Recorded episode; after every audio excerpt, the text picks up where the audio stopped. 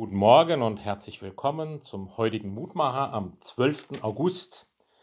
Wir hören dazu die Losung aus 1. Könige 8, Vers 52. Lass deine Augen offen sein für das Flehen deines Knechts und deines Volkes Israel, dass du sie hörst, so oft sie dich anrufen. Diese Worte sind Teil eines Gebets des Königs Salomo, als der Tempel in Jerusalem eingeweiht wurde.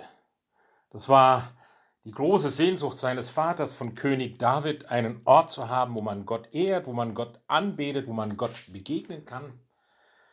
David war es noch verwehrt, Salomo konnte es gelingen, einen Tempel in Jerusalem zu bauen als Ort des Gottesdienstes, als Ort Gott zu begegnen. Aber schon Salomo hat gelernt, es gibt eigentlich keine gottfreie Zone.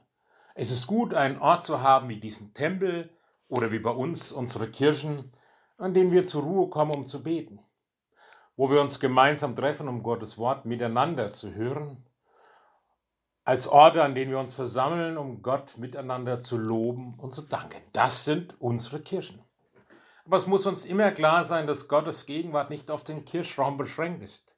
Gott geht mit uns auch wenn wir nach dem Segen die Kirche verlassen und zurück in unseren Alltag gehen. Und dazu lädt uns dieses Gebet ein, das zu erbitten, das wahrzunehmen, dass Gottes Augen wirklich offen sind für unser Flehen, für das, was wir brauchen, für unsere Fragen und Zweifel, für unsere Klagen und Bitten, für unser Lob und Anbeten.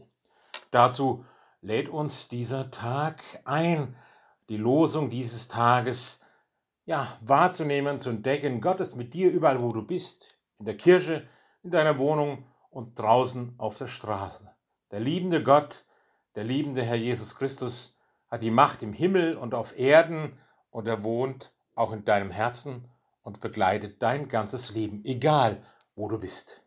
So bitten wir dich, lieber Herr, lass uns das Neue erkennen, dass du uns versprochen hast, immer bei uns zu sein.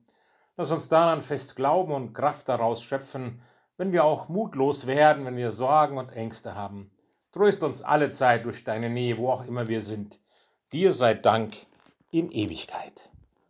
Gott segne Sie, Ihr Roland Friedrich Pfarrer.